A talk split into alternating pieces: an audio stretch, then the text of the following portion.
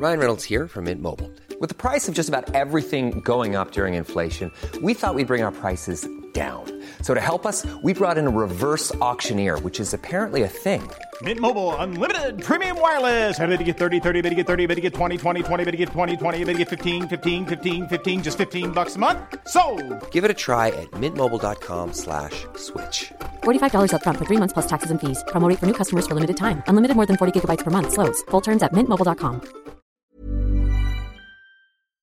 Porque el mundo actual no se entendería sin la economía y los negocios.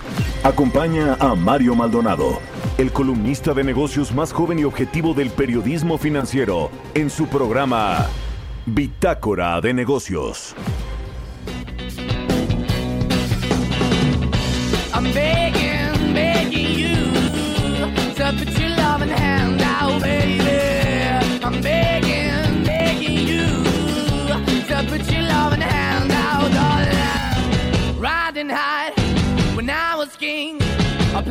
Hard and fast, like everything.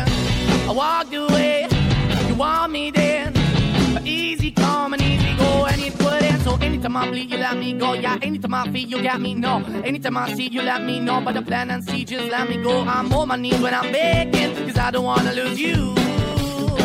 Hey, yeah, ra-da-da-da, cause I'm begging, begging you.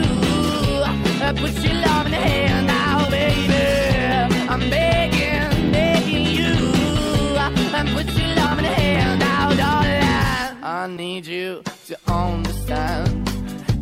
so hard to be your man, the kind of man you want in the end. Only then can I begin to live again. An empty shell I used to be, the shadow all my life dragging over me. A broken man that I don't know won't even why the bottom, why the basement, why we got good, she don't it, why the feel for the need to replace me. You're the wrong way, trying to the good. I went up in the feature town where we could be at, like a heart in the best way, shit. You can give it away, you have, and you take the bait, but I keep walking on, keep moving the dog, keep open for that the dog is yours, keep also home, cause I don't wanna live in a broken home, girl, I'm begging. Mm, Yeah, yeah, I'm begging, begging you to put your love in the hand now, baby. I'm begging, begging you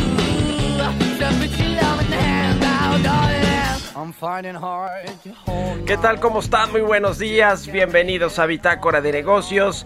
Yo soy Mario Maldonado y me da mucho gusto saludarlos en este viernes 10 de septiembre del 2021.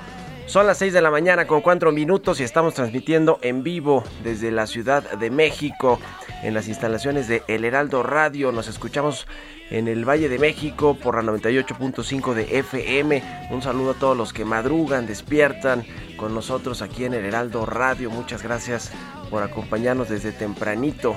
Es bueno comenzar el día temprano y ya es viernes además que eso es eso es lo mejor de todo es una de las mejores noticias que se pueden dar en este programa y bueno, también un saludo a quienes nos escuchan a través de la eh, 99.7 de FM en Monterrey, Nuevo León, por la 100.3 de FM en Guadalajara, Jalisco. En el resto del país nos escuchamos a través de las estaciones hermanas del Heraldo Radio en el sur de los Estados Unidos. Nos vemos en el streaming que está en la página heraldodemexico.com.mx. Y pues arrancamos eh, este, esta emisión, este programa el viernes con música como todos los días. Esta semana hemos estado escuchando canciones de nuestros colaboradores de Bitácora de Negocios. Esta es de Maneskin, se llama Begging y nos la propuso Emilio Saldaña, el Pisu, quien colabora, colabora con nosotros aquí los viernes sobre eh, temas i- in- importantes en materia tecnológica, de innovación. Y bueno, pues vamos a estar escuchando esta, esta canción de la banda estadounidense eh, que se llama Maneskin y la canción Begging. Es una, es una versión de la banda de rock italiana Maneskin que encabeza las listas de música ya en varios países europeos. Es italiana la banda, Maneskin. Y la canción se llama Begging. Bueno, vamos a entrarle a la información. Hablaremos con Roberto Aguilar los temas financieros más relevantes. ¿Por qué llamada entre los presidentes de Estados Unidos y China anima a los mercados? Eh, nuevamente se desacelera la aplicación de vacunas en el mundo y arrecia el desabasto de chips, mientras que México y Estados Unidos quieren resolverlo. Vamos a hablar de, esta, de este diálogo económico de alto nivel entre México y Estados Unidos. Anduvieron allá la eh, secretaria de Economía, Tatiana Cloutier, el canciller Marcelo Ebrard, reuniéndose con pues varios funcionarios importantes del gobierno de Joe Biden allá en Washington. Este grupo de trabajo bilateral en cadenas de suministro que se acordó, se acordó reforzar estas cadenas de suministro, pues este grupo bilateral va a tener la función de identificar las áreas de complementariedad en las cadenas nuevas y en las existentes, apegándose a lo que dice el TEMEC, por supuesto, y lo que dice pues cada país. Vamos a analizar este, este asunto de la eh, mesa de trabajo, de esta reunión de alto nivel que tuvo México ayer con Estados Unidos. Vamos a entrarle al tema con Lila Beth, analista internacional, colaboradora de nosotros aquí en el programa y también en la televisión, en las noticias de la mañana. Vamos a hablar de todo esto y pues de lo que viene en la relación económica y política diplomática de México con Estados Unidos. Vamos a hablar además con Ana Leroy, asociada del Consejo Mexicano de Asuntos Internacionales, sobre eh, que bueno la eh, pues iniciativa privada de Estados Unidos manifiesta que con el presidente López Obrador se han ignorado muchos de los compromisos de México en este tratado de libre comercio México, Estados Unidos, Canadá. Vamos a, entrar en ese tema porque ya son varias asociaciones empresariales en los Estados Unidos que se quejan de que en México no se respetan eh, pues los contratos, el Estado de Derecho, no hay eh, pues mucha certeza jurídica con respecto a los contratos de sus empresas y al trato discriminatorio acusan las empresas estadounidenses en México, sobre todo en sectores específicos como el sector energético. Vamos a hablar de eso y también, pues le decía, vamos a platicar con Emilio Saldaña el Piso, como todos los viernes, sobre pues este asunto del Bitcoin y el, Salvador, que ya utiliza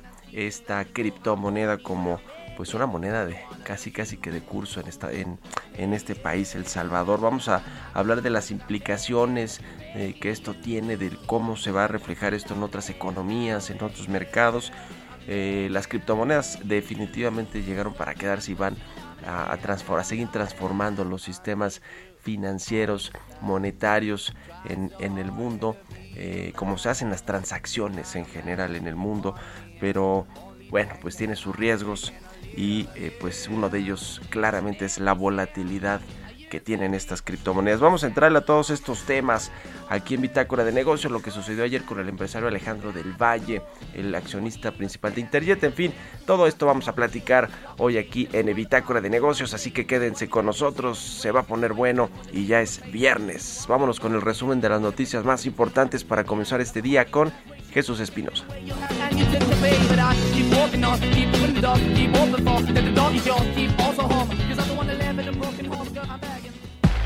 El resumen. Alejandro del Valle, quien fue presidente accionista de Interjet y socio de Miguel Alemán Magnani, fue detenido este jueves en la Ciudad de México. Es presunto responsable de fraude genérico. El vocero de Interjet, Carlos del Valle del Río, descartó que la detención esté vinculada a la situación de la aerolínea. Kamala Harris, vicepresidenta de Estados Unidos, confía en que el diálogo de alto nivel con México ayude a profundizar la relación bilateral. All of that making clear that this high-level economic dialogue is an opportunity to deepen our ties and advance our collective goals. Together, we will strengthen supply chain resilience. Together, we will modernize our hemisphere's infrastructure. Mientras que el canciller Marcelo Ebrard indicó que el encuentro tiene la mira puesta en una nueva visión para América del Norte. This uh, dialogue is not about the problem that we face every day. We have a framework about a lot of things. in a very complex relationship. This dialogue is about vision on the future, the common vision about the region, and initiatives that we can take in the short term in order to build the future. La secretaria de Economía Tatiana Cloutier informó que se atestiguó la reactivación del diálogo de alto nivel, lo que permitirá fortalecer la relación bilateral. Establecimos la mesa de trabajo para los avances de la cadena de suministro en el tema de semiconductores, igualmente cumpliendo la encomienda contenida en la carta del presidente Andrés Manuel López Obrador, se presentó la propuesta de invertir juntos en la región sur-sureste de nuestro país. Se estableció una mesa de ciberseguridad y privacidad de datos y se estableció la iniciativa de fortalecer y equipar el entrenamiento para habilidades de tecnología para la capacitación de mujeres, grupos originarios y de la comunidad LGTB Alejandro Díaz de León, gobernador del Banco de México, destacó que la política de precios máximos de gas LP favoreció la reducción que presentó la inflación general en agosto. Raquel Buenrostro, jefa del Servicio de Administración Tributaria, aseveró que el impuesto global de 15% a empresas transnacionales no va a tener un impacto en la recaudación real, contrario a la opinión del subsecretario de Hacienda Gabriel Llorio, quien aseguró que con este gravamen va a dejar a México 30 mil millones de pesos en las arcas del erario federal. En la Asamblea General Ordinaria de la Confederación de Cámaras Nacionales de Comercio, Servicios y Turismo, se eligió por mayoría a Héctor José Tejada como el nuevo presidente de la organización empresarial para el periodo 2021-2022.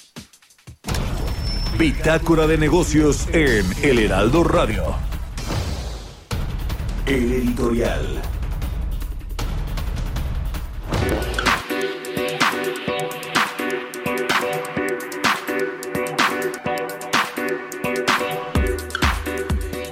Bueno, pues ayer en esta trama truculenta de Interjet del empresario Alejandro del Valle, Carlos Cabal, Miguel Alemán Magnani y de Carlos eh, y de Gabriel García, perdón, el ex coordinador de los eh, programas sociales del presidente López Obrador, que ya regresó al Senado tras el fracaso de las elecciones intermedias. Bueno, pues en este contexto ayer se eh, pues detuvieron las autoridades de la Fiscalía Capitalina a Alejandro del Valle. Alejandro del Valle, pues es un empresario que quizá no es tan conocido, es un empresario del Estado de México, relacionado con el grupo Atlacomulco, que pues se incrustó aquí en el gobierno del presidente López Obrador con distintos contratos. El más importante, se acuerda, el año pasado, este de los cajeros del Banco del Bienestar. Se metió ahí a la licitación, la ganaron él junto con Carlos Cabal Peniche en contubernio, por supuesto, con Gabriel García Hernández, el entonces coordinador de los programas sociales, de los eh, pues siervos de la nación y de, y de pues estos eh, personas que son las cuñas de los gobernadores en todos los estados de la república, son estos servidores de la nación que eh, pues coordinan las entregas de recursos sociales. Bueno, este personaje que ya regresó al Senado, porque pues no le sirvió al presidente, no le gustó el resultado electoral de las elecciones intermedias, pues resulta que ayer le decía lo detuvieron aquí en la Ciudad de México, en el Club de Industriales, eh, y es interesante pues saber cómo este, este empresario se ligó con Carlos Cabal en el tema de Interjet, sobre todo, y en el de Radiopolis, en el tema de Interjet, pues se dice que él compró 90% de las acciones, que le iban a invertir 150 millones de dólares, por lo menos entre 150 y 200 millones. No llegó nada a la caja de Interjet. No, no puede ni siquiera lograr el concurso mercantil de esta empresa. Y además de todo, pues está involucrado con los adeudos fiscales que dejó esta, esta compañía de la familia alemana. Entonces, pues en esta trama ya todos tienen orden de aprehensión. Miguel Alemán Magnani, el expresidente, que pues le, le, vendieron espejitos, se los compró, los llevó a la empresa y todos pues terminan con orden de aprehensión, lo mismo que Carlos Cabal, lo mismo que Alejandro del Valle, quien ya pues fue detenido. Y vamos a ver qué pasa, eso sí, con Gabriel García, quien pues regresó al Senado y parece que se desentiende de todo cuando pues él era eh, la entrada de estos empresarios a los negocios de la 4T y a los hasta los negocios privados. Quizá ahí también con el caso de Interjet y el de Radiopolis qué cosa con estos tres empresarios, Carlos Cabal, Alejandro del Valle, Miguel Alemán, Magnani y también con pues su relación con el gobierno. Vamos a ver en qué acaba todo este asunto. Lo cierto es que Internet ni levantará el vuelo pronto. Eh, Radiopolis tiene ahí pues todavía este asunto de la de la compra que pues hizo en teoría Miguel Alemán junto con Carlos Cabal. Penich ahora están queriendo vender ese 50% y buscando algunas otras opciones. Ahí Prisa, el otro socio, pues está está eh, revisando qué se puede hacer con este caso, pero un desastre con estos empresarios. Escríbanme en Twitter, arroba Mario Mal, la cuenta arroba Heraldo de México. Economía y mercados. Roberto Aguilar ya está aquí en la cabina del Heraldo Radio. ¿Cómo está Robert? Buenos días. ¿Qué tal Mario? Me da mucho gusto saludarte a ti y a todos nuestros amigos. Fíjate que ya se dio a conocer el dato de la actividad industrial en México para el mes de julio. Eh, está subiendo 1.1% respecto a junio y si lo medimos ya eh, con respecto al año anterior, pues estaría subiendo 7.3%. Eso es lo que está dándose a conocer justamente. Y hoy sin duda, eh, Mario, uno de los, una de las noticias que va a, pues, a tomar mucha relevancia en los mercados, que ya lo está haciendo, es que ayer el presidente Joe Biden habló con un presidente, pero no el de México, habló con el presidente de China. Mantuvieron 90 minutos en una primera conversación en los últimos siete meses, en la que abordaron la necesidad de evitar que la competencia entre las dos mayores economías del mundo desemboque en un conflicto. En un comunicado que envió la Casa Blanca, se dijo que Biden y el presidente Xi, Xi Jinping mantuvieron una amplia discusión estratégica que incluyó áreas en las que los intereses y valores convergen y divergen. El contacto, como te decía, anima a los mercados globales. Y bueno, una noticia interesante es que el promedio diario de aplicación de dosis en el mundo se frenó, regresó a niveles de 35 millones todos los días, en promedio lejano a los 44.5 millones que alcanzó apenas a finales de junio. Así, el número total de vacunas ya alcanza 5.630 millones, pero el plazo estimado para inocular al 75% de la población, Mario, pues había bajado de 6 a 5, ahora se revierte, ahora nuevamente se estima que en seis meses estaría vacunado el 75% de la población mundial, en tanto los contagios en el mundo siguen avanzando y ya se acercan a 224 millones. También se dio a conocer el dato de la economía británica que apenas creció en julio a medida que la propagación de la variante Delta se afianzaba tras la, relajación de las medidas de confinamiento. El ministro de Finanzas británico dijo que la recuperación estaba bien encaminada, pero en el escaso crecimiento probablemente refuerce los argumentos de que los responsables de la política monetaria del Banco de Inglaterra, que consideran prematuro plantear una subida de las tasas de interés, a pesar de los indicios de que la inflación va a aumentar considerablemente. También se agudiza el tema de los microchips en el mundo. Hoy anunció Toyota, Toyota recortó su objetivo de producción anual en 300 mil vehículos, ya que justamente eh, pues está muy lenta la producción de las fábricas de piezas en Vietnam y Malasia y esto que fueron, fueron afectadas por la pandemia y ahora se suma también a la escasez mundial de microchips, también en, en la India, fíjate que ahí se pospuso el, el lanzamiento de un teléfono inteligente de bajo costo desarrollado por Google y una empresa local, pues justamente alegando la escasez de semiconductores en todas las industrias y bueno, por eso llama la atención que Estados Unidos y México acordaron crear un grupo de trabajo bilateral sobre cadenas de suministro a fin de propiciar un correcto funcionamiento y reducir la vulnerabilidad, además de fortalecer la cooperación para encarar la migración y esto pues incluye justamente lo que se había adelantado, buscar algunas alternativas para que México también se meta a la producción de microchips. Y bueno, también eh, el tipo de cambio, Mario, cotizando en estos momentos en 19.88, está un poco presionado. La frase del día de hoy, hay que ir en contra de la tendencia, no correr ante ella. Y esto lo dijo en su momento André Costolani. Pues ahí está, eh, Robert, muchas gracias y nos vemos al ratito Mario, muy en la televisión.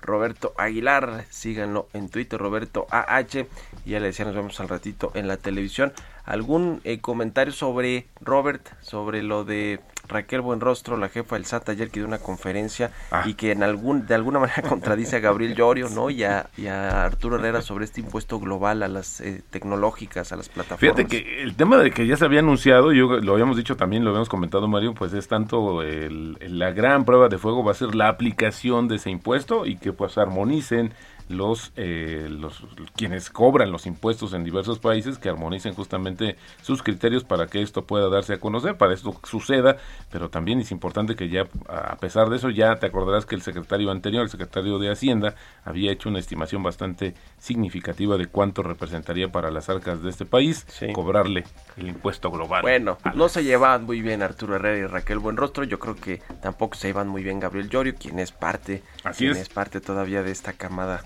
de funcionarios que trajo Arturo Herrera. Bueno, gracias Robert. Al contrario, muy buenos días. Nos vemos al ratito, 6 con 20 minutos. Mario Maldonado en Bitácora de Negocios.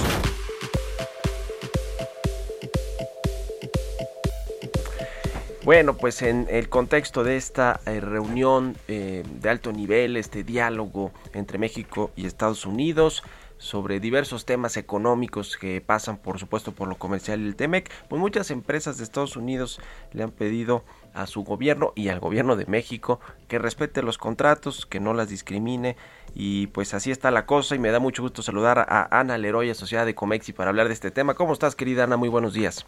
¿Cómo estás, Mario? ¿Qué tal? Buenos días. ¿Cómo ves este asunto de las empresas? No solo ni con John Biden, con el propio Donald Trump también, pues había estas quejas a, a, a las políticas y al respeto de, pues, del Estado de Derecho en México.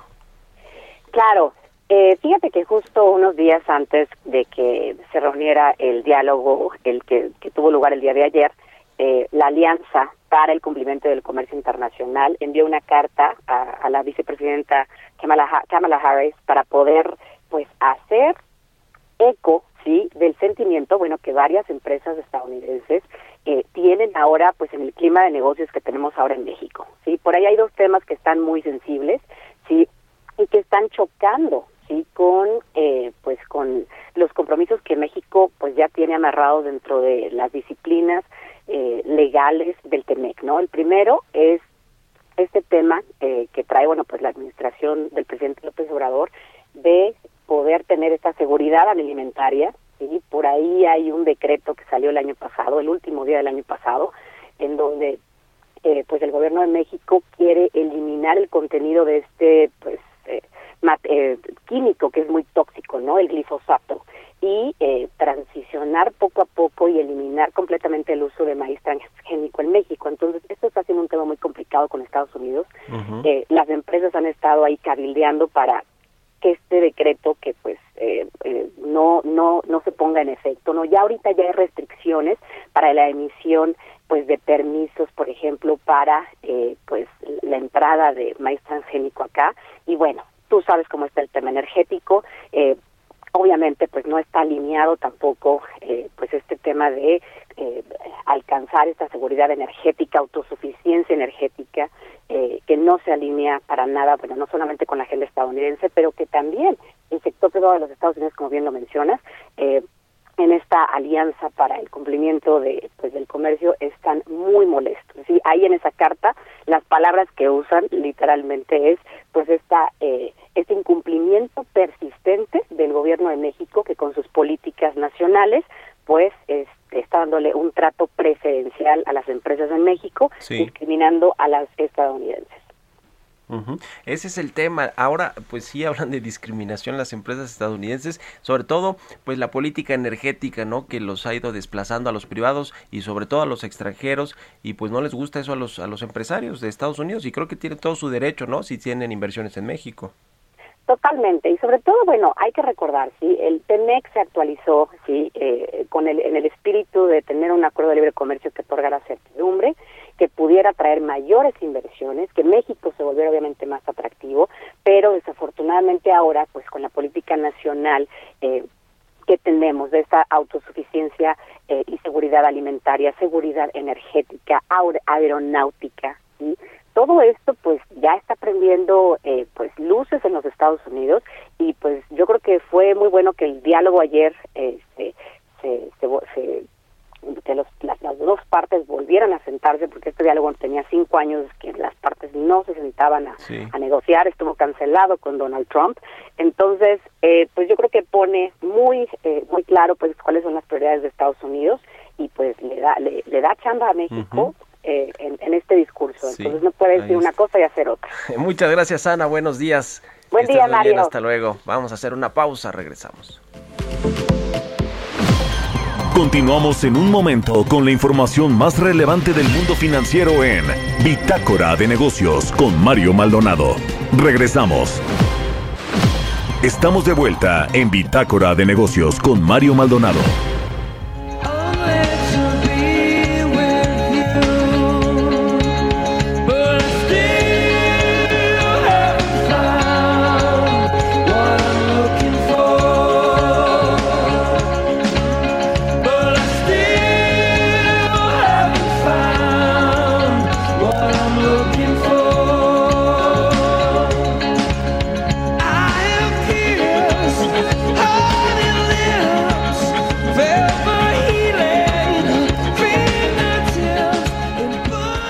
Estamos de regreso aquí en Bitácora de Negocios. Son las 6 de la mañana con 30 minutos tiempo del centro de México. Regresamos escuchando música, un poco de música. Eh, antes de entrarle a las noticias, esta canción es de YouTube. Se llama I Still Haven't Found What I'm Looking For. Es una canción que nos propuso. eh, bueno, es una canción obviamente de este grupo irlandés YouTube que pues eh, tuvo ahí su muchos muchos eh, eh, sencillos o muchas canciones que llegaron a las listas de popularidad más importantes del mundo a lo más alto de estas listas de popularidad. Y bueno pues estamos escuchando esta esta canción que pues el ingeniero de aquí de El Heraldo Radio que es el ingeniero Adrián que es quien está aquí a cargo de todo el asunto de lo que tiene que ver con los controles, la producción, pues nos la propuso y la pusimos, así que estamos escuchando esta de YouTube, I Still Haven't Found What I'm Looking For. Y con esto nos vamos al segundo resumen de noticias aquí en Bitácora de Negocios.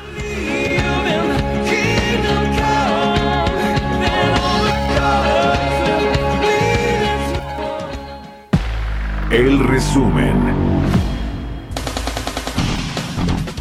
Presidente Andrés Manuel López Obrador calificó el paquete económico 2022 entregado al Congreso de la Unión como profesional y realista. Dio su propio pronóstico de crecimiento económico para el país por arriba de lo que presentó el secretario de Hacienda Rogelio Ramírez de la O y rechazó que haya reducción a presupuesto de organismos autónomos. desde que vamos a crecer al 5% el año próximo, que es mm, un poco más arriba de lo que se presentó en la Cámara. También hubo una mala este, información acerca de que estábamos nosotros eh, reduciendo presupuesto para organismos autónomos. Eso no nos corresponde, eso es un asunto del Poder Legislativo. La Secretaría de Hacienda y Crédito Público presentó el nuevo régimen simplificado de confianza con el que busca facilitar el pago de impuestos y reducir los costos, principalmente para los pequeños contribuyentes. También Hacienda propuso endurecer las medidas para combatir el huachicol fiscal en combustibles, aplicando sanciones penales a empresas que no cuenten con controles volumétricos y cuando existan inconsistencias entre sus ventas y sus registros. En el mes de julio se redujo en 1.6 millones de personas el desempleo en los 38 países que conforman la Organización para la Cooperación y Desarrollo Económicos, quedando en poco más de 41 millones de personas sin empleo, cifra mayor a los niveles de prepandemia. Mario Maldonado en Bitácora de Negocios.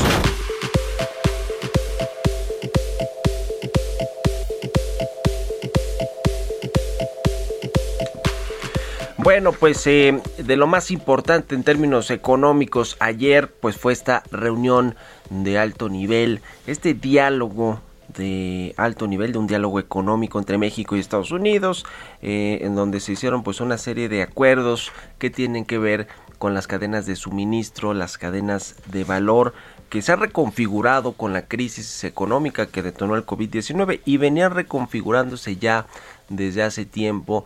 Eh, ya no están concentradas todas en el continente asiático, en China, sobre todo en Taiwán, en algunos otros países importantes, porque con la crisis del COVID-19 pues se dieron cuenta las grandes empresas, desde las tecnológicas, las armadoras, las empresas manufactureras, que depender casi al 100% de los productos de China o de Asia, pues los ponían en un gran riesgo. Entonces se han ido reconfigurando todas esas cadenas de suministro, de abasto en el mundo con los bloques comerciales que se han fortalecido, como el caso del bloque norteamericano con la firma de el TEMEC, eh, se fortalece este bloque México, Canadá y Estados Unidos, por supuesto, y eh, pues en este marco de el eh, ya no tan nuevo eh, de tratado comercial México, Estados Unidos, Canadá, pues se hizo este diálogo que ya nos decían al Leroy, pues llevaba cinco años que no se eh, sentaban los funcionarios del, eh, eh, estadounidenses con los mexicanos para pues eh, poner sobre la mesa los temas clave importantes en la relación bilateral económica, los más prioritarios y sobre eso trabajar hacia adelante. Entonces estuvieron por allá, le decía el canciller Marcelo Ebrard, estuvo la secretaria de Economía Tatiana Cloutier, escuchamos ya algunos audios de lo que comentaron estos funcionarios al respecto de este diálogo económico, pero una de las notas eh, relevantes que se eh, obtienen de esta reunión de este grupo de trabajo pues es eh, precisamente este relacionado con reforzar las cadenas de suministro eh, para pues identificar estas áreas de complementariedad en las cadenas nuevas y en las existentes, apegándose por supuesto pues a los intereses de cada país, que fue lo que se quiso hacer con esta renegociación del acuerdo comercial México, Estados Unidos, Canadá. Este el jueves se anunció la creación de este grupo de trabajo bilateral en cadenas de suministro, se concretó allá en Washington y es parte pues de este eh, diálogo económico de alto nivel en el que participaron, pues le decía los funcionarios este, importantes de los dos países, incluida la vicepresidenta de los Estados Unidos, Kamala Harris, ni más ni menos. Entonces sí es un eh, eh, foro importante para, para tratar temas de relevancia pues bilateral y pues cada país trae sus intereses y los pone sobre la mesa, ¿no? México llevaba esta carta que ya decía Tatiana Cloutier, pues les pidió al presidente del observador que se que se pusiera sobre la mesa de los funcionarios estadounidenses que pues apuntaba a que había que buscar una solución en conjunto a la crisis de los semiconductores, de estos chips que utilizan los autos eh, y muchos otros productos, sobre todo electrodomésticos, productos tecnológicos y mucha de esa manufactura se hace aquí en México también.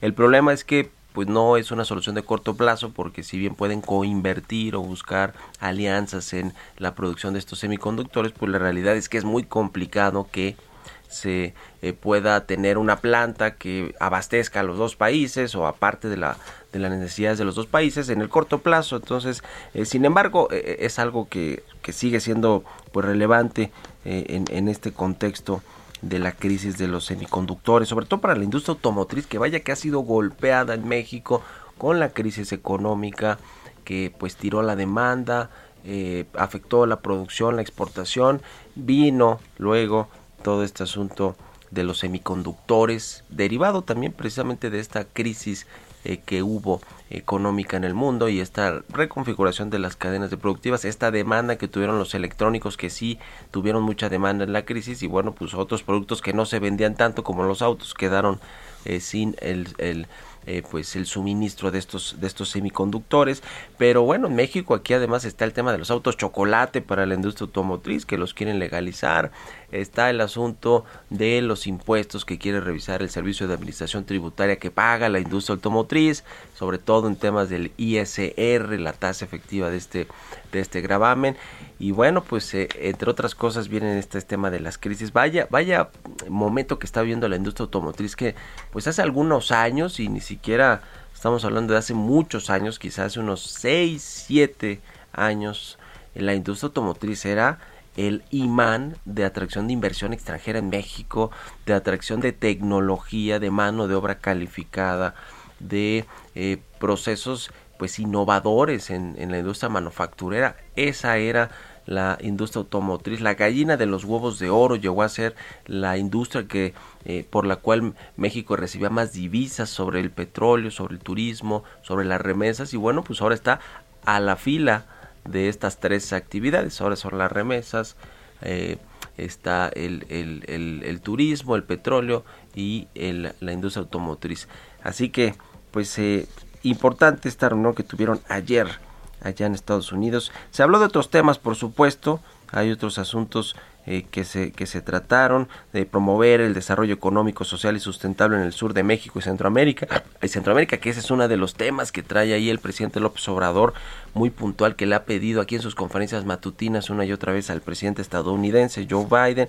Se habló de eh, pues eh, invertir en eh, eh, pues en la frontera también no en la frontera sur de Estados Unidos en la frontera norte de México promover este desarrollo económico social y sustentable eh, y bueno pues fomentar que Estados Unidos brinde esta cooperación técnica para atender las causas estructurales que hay de la migración en, de Centroamérica hacia el norte del continente. Se habló incluso de estos proyectos o programas que tiene el gobierno federal y que de alguna manera pues buscaban contener esa migración, esos flujos de migrantes centroamericanos, uno de ellos el de Sembrando Vida, el de Jóvenes Construyendo el Futuro, incluso algunos eh, eh, proyectos de infraestructura, el caso pues quizá ahí del Tren Maya, del Transísmico, de la incluso la refinería de Dos Bocas buscaban pues generar empleo también para los migrantes y que fuera ahora sí que una especie de muro eh, no físico, pero sí de eh, generación de empleos.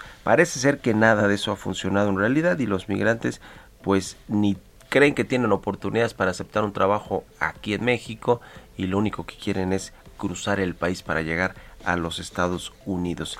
En fin, ya estaremos platicando a ver si la próxima semana con la secretaria de Economía Tatiana Cloutier, que ya nos prometió aquí una entrevista, entonces esperamos que nos cumpla y nos dé la entrevista para este programa y para las noticias de, de, la mañana y en una de esas también pues hablamos con el canciller Marcelo Obrador para que nos den más detalles de este, este diálogo económico bilateral México-Estados Unidos, pero eh, interesante que después de cinco años se reactiva este diálogo y pues eh, por lo menos hay interlocución, que yo creo que el gobierno de Joe Biden es muy institucional en ese asunto. Eh, en el mexicano también de parte de secretarios como Marcelo Ebrard, como Tatiana Cloutier, como Rogelio Ramírez de la O, pero no tanto del presidente, ¿no? López Obrador, que se llevaba mejor con Donald Trump, hay que decirlo claramente, que con Joe Biden. Así que bueno, pero importante este tipo de eh, diálogos, de reuniones de alto nivel entre México y Estados Unidos. Son las 6 con 42 minutos, vamos con las historias empresariales. Historias empresariales.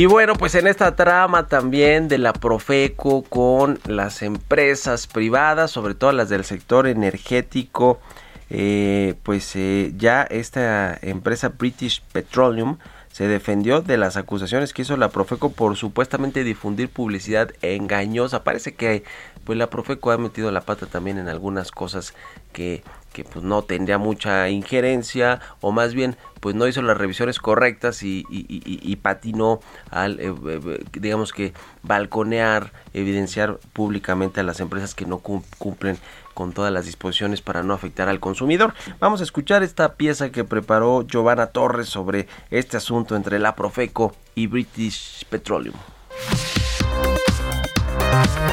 El pasado lunes en la conferencia matutina del gobierno federal, el titular de la Procuraduría Federal del Consumidor, Ricardo Sheffield, hizo un llamado a la población para promover acciones colectivas contra British Petroleum y otras compañías por presentar publicidad engañosa en diversas promociones. En el caso de BP, la Profeco expuso que asegura en sus gasolineras que un tanque lleno con combustible rinde hasta 42 kilómetros más que con cualquier otra compañía, pese a que no existe ni ningún estudio que certifique esta aseveración. Así lo dijo el titular de la Profeco.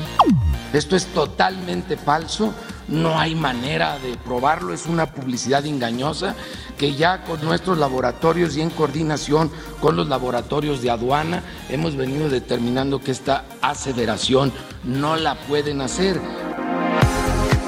por lo que ahora British Petroleum se dio la tarea de hacer llegar a la Procuraduría Federal del Consumidor documentos técnicos para acreditar los beneficios de su combustible con tecnología Active. También BP México informó que está en la disposición de colaborar con las autoridades mexicanas para esclarecer cualquier duda. Detalló que incluso hace algunos meses atendió una solicitud de información de la Profeco sobre el rendimiento del producto referido. En un comunicado, destacó que la empresa reitera su absoluta disposición para promover más información que facilite el entendimiento de este nuevo producto. En tanto, se resuelve de manera definitiva el proceso administrativo en las instancias correspondientes. Para Bitácora de Negocios, Giovanna Torres.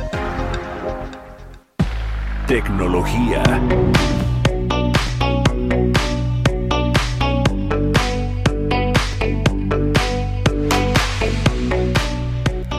Bueno, pues es eh, viernes de, y momento de hablar de los temas tecnológicos, lo que sucedió en la semana y las agendas. Uno de los asuntos que llamó más la atención fue pues este tema del Bitcoin en Salvador, que ya se acepta casi como moneda de curso. Eh, tuvo su pues un mal lo recibieron mal los mercados en el Bitcoin con esta llegada eh, de, del Salvador. Y vamos a hablar de todo esto con Emilio Saldaña el Piso nuestro colaborador experto de estos asuntos tecnológicos. Cómo estás Piso buenos días. Muy bien mi querido Mario muy buen día. Feliz viernes y muy feliz viernes a nuestra audiencia. Y en efecto Mario sí fue un Inicio histórico definitivamente. El Salvador hizo historia esta semana al convertirse en efecto en el primer país en el mundo en dar curso legal como moneda de cambio a la criptomoneda Bitcoin. Y en efecto, como muy bien comentabas, se vivió con una especie de sabor agridulce porque siendo el primer país que implementa este tipo de criptomoneda como moneda de curso legal, también vivieron un inicio de estas sesiones el martes pasado 6, pues con las inclemencias tecnológicas eh, que normalmente hoy suceden, el atrasar el lanzamiento de una aplicación por ciertas fallas que estaba impidiendo que los usuarios pudieran no solamente descargar la aplicación, sino utilizarla correctamente. A esto se le suma una caída durante todo el transcurso del martes 6 estrepitosa del Bitcoin y estrepitosa, es importante mencionar, el martes al momento de iniciar operaciones en El Salvador, el Bitcoin en México estaba costando prácticamente un millón de pesos. Tenías que pagar un millón de pesos por un Bitcoin completo. Para el cierre de esa misma sesión del martes 6, ese mismo Bitcoin en México estaba costando cerca de 900 mil pesos, una pérdida importante en términos del valor.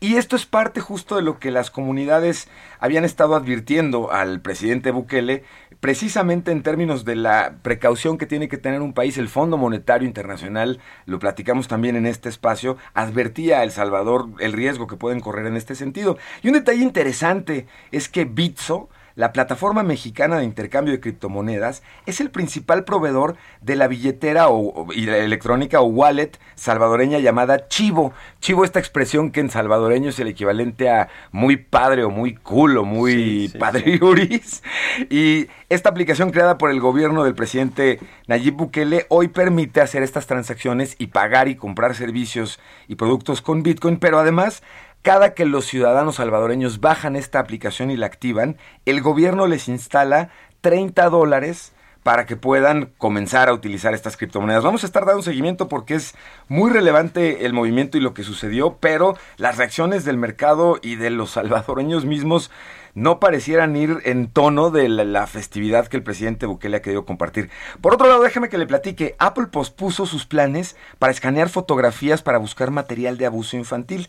¿Se acuerda que a principios de agosto le informábamos en este espacio de una herramienta de software para los iPhones que tiene como fin detectar los casos de abuso sexual infantil a través del escaneo de fotos que usuarios subimos al servicio de almacenamiento en la nube iCloud y comentamos que aunque es una gran idea y una idea noble, por supuesto, en el propósito inicial, el anuncio de Apple había provocado la alerta de distintas organizaciones dedicadas a proteger derechos digitales sobre posibles abusos de esta herramienta por parte de gobiernos que lo hemos platicado aquí, pues son proclives y les gusta la vigilancia invasiva y que pudieran ser este tipo de servicios destinados al monitoreo y persecución con fines políticos. En respuesta a las reacciones, Apple publicó la semana pasada un documento en el que explica que el nuevo sistema operativo no escaneará las, las galerías fotográficas privadas del iPhone y que adicionalmente dicha tecnología no funcionará si los usuarios desactivamos el servicio de copia de seguridad en iCloud de las imágenes de nuestro teléfono. Finalmente, Apple anunció que con base en los comentarios que recibieron de clientes, organizaciones, investigadores y usuarios en general, decidieron tomarse un tiempo adicional los siguientes meses para recopilar más información y hacer mejoras antes de lanzar esta característica de seguridad infantil que ellos consideran de importancia crítica. Y finalmente, noticias que vienen directamente desde el espacio se detectaron alertas de humo y hubo también una caminata espacial, un día intenso en la Estación Espacial Internacional. Y es que hace unas horas una alarma de humo se activó en un módulo ruso de la Estación Espacial Internacional. En el reporte de la Agencia Espacial Rusa Roscosmos se detalla que los astronautas habían notado un olor a plástico quemado. El olor fue reportado en el módulo de servicios Vesda, que proporciona alojamiento a los miembros de la tripulación en la estación espacial cuando las baterías estaban recargando durante la noche. Para eliminar la posible contaminación por humo por parte de la tripulación, se encendió un filtro agregado o adicional para limpiar la atmósfera, lográndose normalizar la composición del aire en el módulo Vesda a los parámetros estándar. La tripulación continuó, por cierto, como si nada, entrenando regularmente para una caminata espacial que llevaron a cabo y que tenían ya programada. Así es que si usted considera que estaba teniendo una semana complicada, imagínese la estación espacial con alerta de humo, querido Mario. Intensa la, la semana. Hay una semana intensa en noticias, definitivo, relacionadas con tecnología. Semana intensa, Pisu. Y fíjate que hablando de este tema del Bitcoin, que, que, que pues es, es interesante hacer el, el, análisis de hasta dónde van a llegar estas criptomonedas y, y, y, todas las empresas como esta que mencionaste, la mexicana eh, Bitso, que, que pues eh, hizo o fue el proveedor de esta billetera electrónica para para la puesta en marcha de todo el, el proceso ahí de El Salvador para, para esta eh, eh, aplicación que dice se llama Chivo, ¿no? Chivo. Fíjate que el, el, banquero central de México, Alejandro Díaz de León, el, el, gobernador del Banco Central, pues dice que las criptodivisas no son un, una moneda, o sea, vaya, no son dinero, pues no uh -huh, se puede considerar como dinero, sino se asemejan más a un metal precioso o a uno de estos commodities que a una moneda de uso Correcto. cotidiano. Uh -huh. eh, eh, ahora dice eh, Alejandro Díaz de León, que me parece interesante por el contexto del Salvador, que, que, adoptó esta, esta criptomoneda de Bitcoin como casi casi que su moneda de curso legal, ¿no? Sí. Se, le, se lo preguntaron a Alejandro Díaz de León y él eh, dice que pues no, que las criptomonedas en realidad no son dinero, ¿no? Que existen funciones básicas del dinero como medios de pago, eh, eh, etcétera, eh, para resguardar el valor también de, de las monedas de, de, cada país, de los sistemas monetarios, pero que no se considera, quizá desde su punto de vista como eh, gobernador del Banco sí, de México, sí, sí, pues una, una moneda de curso legal, sino más bien pues eh, a un commodity, no como los metales, como el oro, que también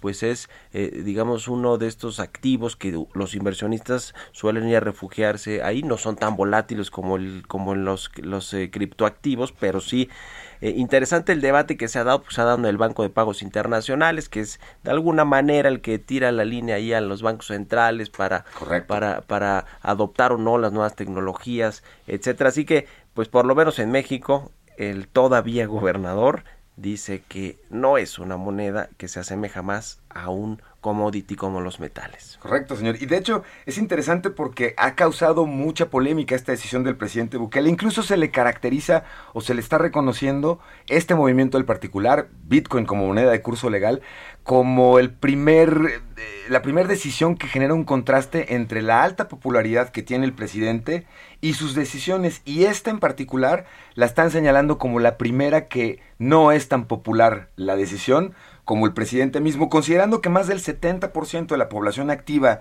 del Salvador no tiene además una cuenta bancaria y no están en el sistema financiero. Y ahí se contrastaría justo lo que tú nos comentas con la perspectiva que tendría el presidente que ha hecho de este movimiento una de sus principales apuestas en temas de la economía en El Salvador, pues la intención de bancarizar precisamente a parte de la población. Vamos a ver cómo se da, señor. Uh -huh. Está interesantísimo, me parece muy interesante movimiento. Hoy un Bitcoin cuesta 919.823 pesos, casi un millón de pesos.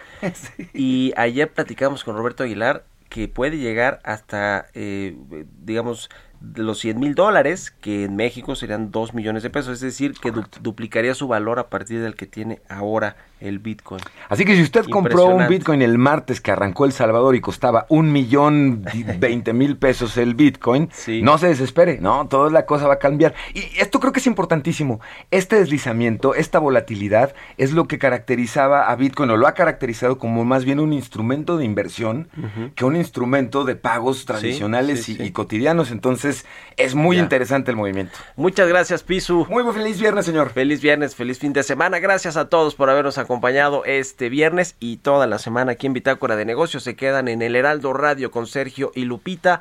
Nosotros nos vamos a la televisión, al canal 10, a las noticias de la mañana y nos escuchamos aquí el lunes tempranito a las 6. Les dejamos con esta canción de Quique, eh, pues aquí en los, en los controles, que hoy por cierto no vino, pero la pidió. Muy buenos días, feliz viernes y buen fin de semana.